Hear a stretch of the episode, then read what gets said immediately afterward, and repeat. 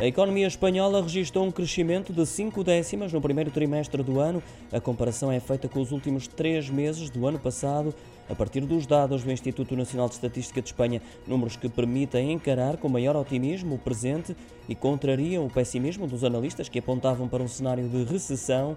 Estas são as primeiras estimativas do órgão de estatísticas espanhol a confirmarem se será o melhor registro do PIB de Espanha desde junho do ano passado.